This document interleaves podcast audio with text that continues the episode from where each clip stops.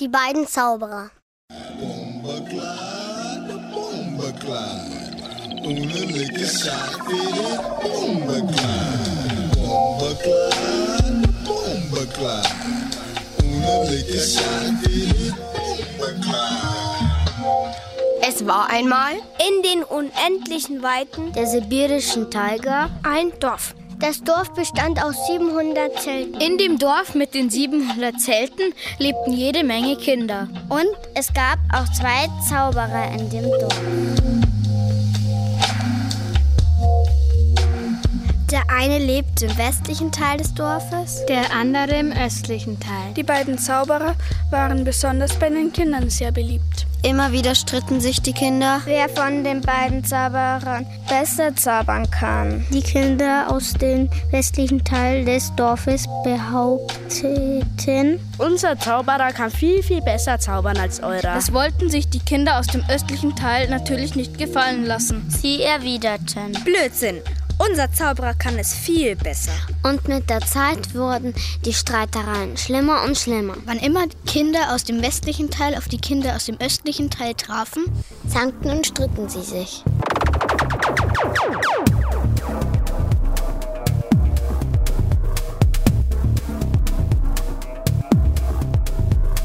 Und nicht nur das. immer häufiger fingen sie schon nach kurzer Zeit an, sich zu prügeln.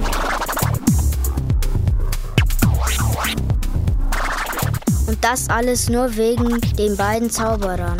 Schließlich hatten die Eltern die Nase voll. So geht das nicht weiter. diese ewige Streiterei ging ihnen gehörig auf die Nerven. Früher haben die Kinder so schön zusammen gespielt. Die Eltern setzten sich zusammen. Und überlegten, Wie man das Problem lösen konnte.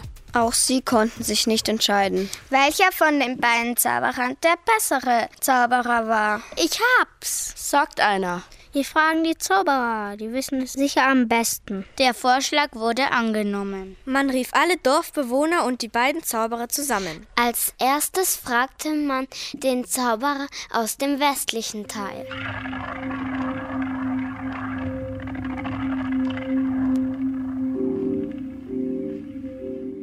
Nun, Sagt der erste Zauberer.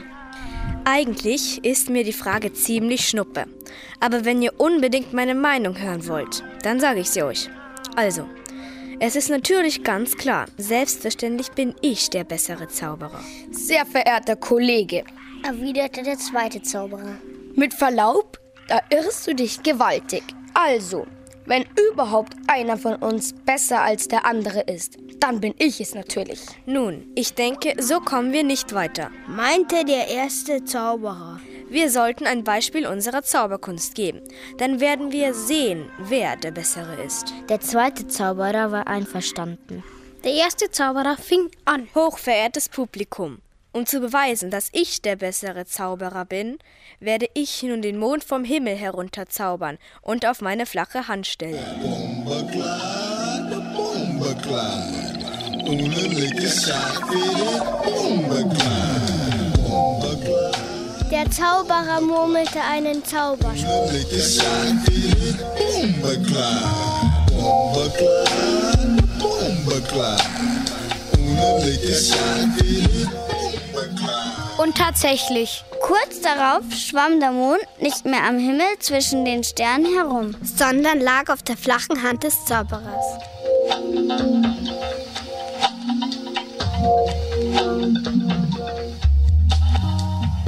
aber schon nach wenigen Sekunden wurde es in dem Zelt so kalt. Dass die Leute schlotterten, was das Zeug hielt. Und bibbernd mit den Zähnen klapperten. Sie entzündeten ein Feuer nach dem anderen. Sie hüllten sich in ihre Pelze. Aber alles das nützte nichts. Der Frost des Mondes ließ die Temperaturen immer tiefer sinken. Da stünden die Leute und baten den Zauberer. Dein verzauberter Mond ist ja schön und gut, aber jetzt reicht es. Würdest du bitte so freundlich sein und ihn wieder nach oben in den Himmel zaubern? Aber gerne. sagte der Zauberer. Er murmelte einen Zauberspruch. Und schwupps war der Mond wieder im Himmel. Jetzt kam der östliche Zauberer an die Reihe. Er wandte sich an den westlichen Kollegen. Das mit dem Mond war nicht übel, Aber was ist schon der Mond im Gegensatz zur Sonne? Er schloss die Augen und murmelte einen Zauberspruch.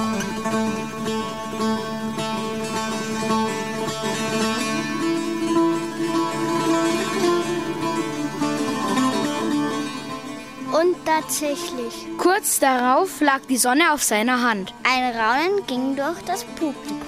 Allerdings dauerte es nur drei Sekunden. Da wurde es so heiß im Zelt, dass die Leute fast vor Hitze umkamen. Sie saßen da und der Schweiß rann ihnen in Strömen von der Stirn. Stöhnend baten sie den Zauberer, die Sonne möglichst schnell wieder an den Himmel zurückzuzaubern. Da stellte der östliche Zauberer die Sonne wieder an den Himmel und sagte zu dem westlichen: Was hältst du davon, wenn wir uns jetzt mal in Tiere verwandeln? Gute Idee, sagte der westliche. Am besten gleichzeitig, das macht mehr Spaß. Einverstanden. In Gänse? Wie du willst. Gesagt, getan.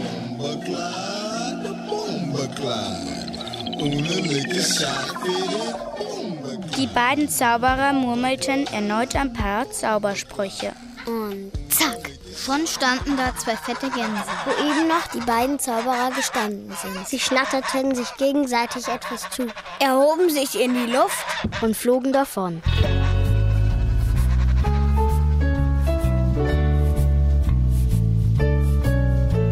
Tagelang flogen sie in Richtung Süden, bis nach Novaya Semlja. Dort gibt es endlose fette Wiesen und jede Menge Tümpel und Seen. Und da gefiel es ihnen so gut, dass sie ganz vergaßen, dass sie früher mal Zauberer waren. Deswegen kamen sie auch nicht auf die Idee, wieder zurückzufliegen und sich wieder in Zauberer zu verwandeln.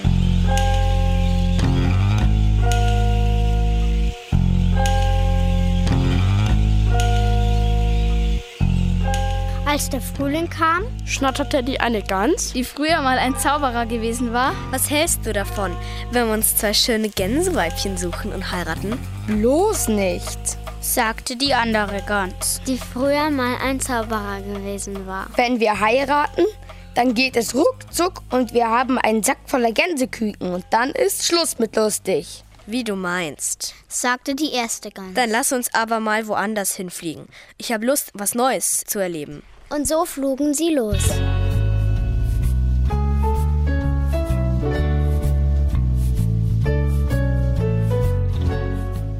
Sie kamen zu einem Fluss, der voll von Gänse war. Und weil die Gänse wussten, dass in der Gegend eine Bande von einäugigen Samoyeden hauste, deren Lieblingsspeise Gänse war, hielten die Gänse Tag und Nacht abwechselnd Wache. Jede Gans kam an die Reihe. In der Nacht, in der die eine verzauberte Gans dran war, Wache zu halten, schlich sich ein einäugiger Samoyede an, um Gänse zu jagen.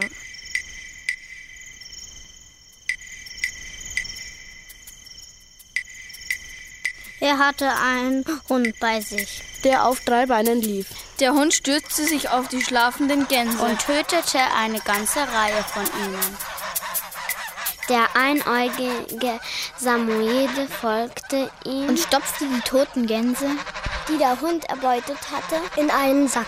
Dann wollte der Hund die eine Zaubergans packen und biss sie in den Schnabel. Doch die zweite Zaubergans sprang der ersten zur Hilfe. Dreimal noch griff der Hund die beiden Zaubergänse an.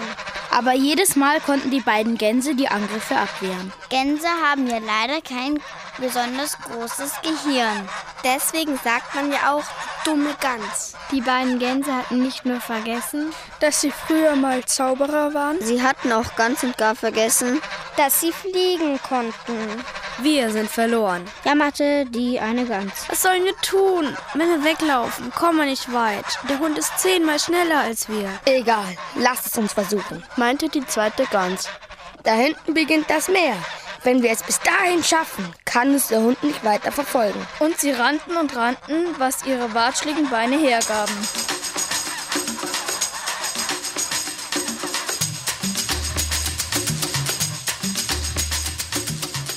Sie merkten gar nicht, dass der Hund sie nicht mehr verfolgte. Der einäugige Samoyede hatte nämlich inzwischen genug Gänse in seinem Sack. Er hatte den Hund zurückgepfiffen und sich schon längst auf den Heimweg gemacht. Als die beiden Gänse das Meer erreicht hatten, sprangen sie ins Wasser und schwammen bis zu einer Insel. Auf der Insel wuchs leckeres Gras und jede Menge Moos. Die beiden Gänse beschlossen, auf der Insel zu bleiben.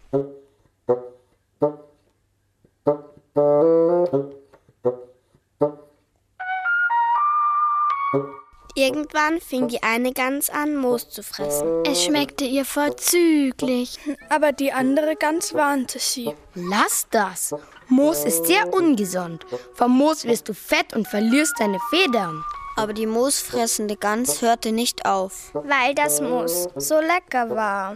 Sie futterte von morgens bis abends Moos. Und tatsächlich. Schon bald fielen ihre sämtlichen Federn aus. Und sie wurde so fett wie eine Tonne. Der Gans war das egal. Hauptsache, sie hatte genug Moos zu futtern. Aber als eines Tages ein einäugiger Samoyede mit seinem Boot auf die Insel kam, um die Gänse zu jagen, da konnte sie nicht weglaufen. Und weil sie ja auch keine Federn hatte, konnte sie schon gar nicht fliegen. Der Samoyede schnappte sie sich und packte sie in einen Sack. Der freute sich sehr, weil die Gans so schön fett war. Und weil sie keine Federn hatte. Das war sehr praktisch. Da braucht man sie nicht mehr zu rupfen. Die andere Gans war sehr, sehr traurig. So allein auf der Insel war das Leben sehr langweilig. Eines Tages erinnerte sie sich, dass sie fliegen konnte. Sie erhob sich in die Luft und flog los.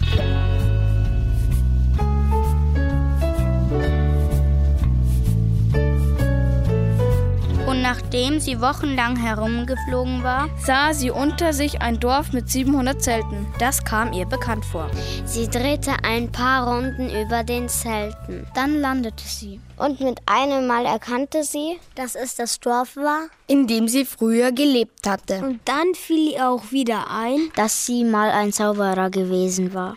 Sie überlegte einen kurzen Moment, dann schnatterte sie einen Zauberspruch.